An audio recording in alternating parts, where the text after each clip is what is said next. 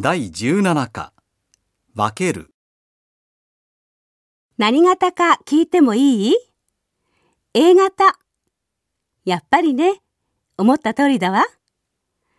人の性格を A、B、O、AB の4つのタイプに分けて判断しようとする例の血液型の話である。これが意外に人気があって多くの人に信じられている。私もこれに凝っている一人である。というのも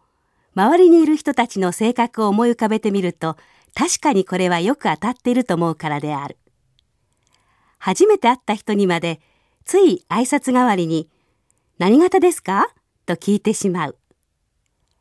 A 型は一般に秩序や公のルールを重んじ人間関係を大切にし何事も慎重に準備をしてから行動する傾向があるそうで私の周りの A 型人間も大抵このような性質である。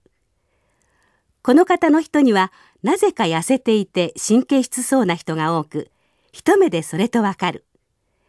日本人にはこのタイプが一番多く社会生活にもそれが反映されていると言われている。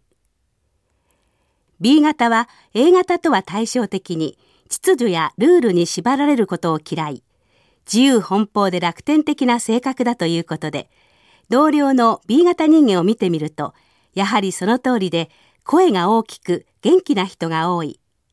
また自由奔放だが、それが時には気まぐれとなり、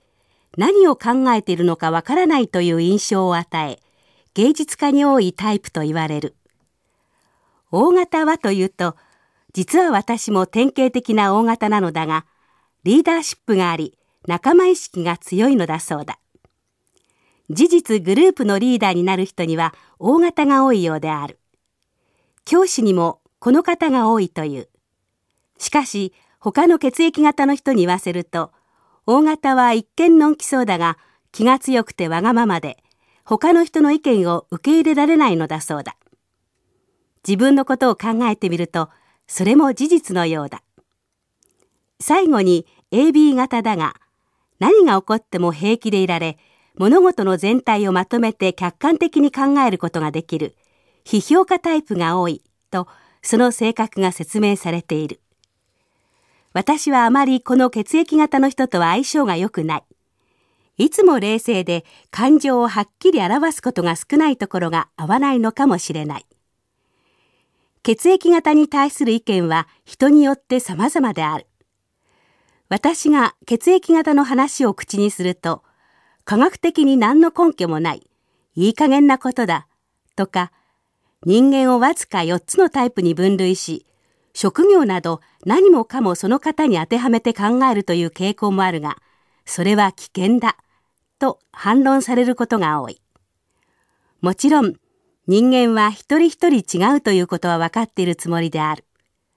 だからよく付き合った上でその人のことを判断するようにしているが、私が初対面の人にまで血液型を尋ねるのは、そうすることが相手をよりよく知る近道になると思うからである。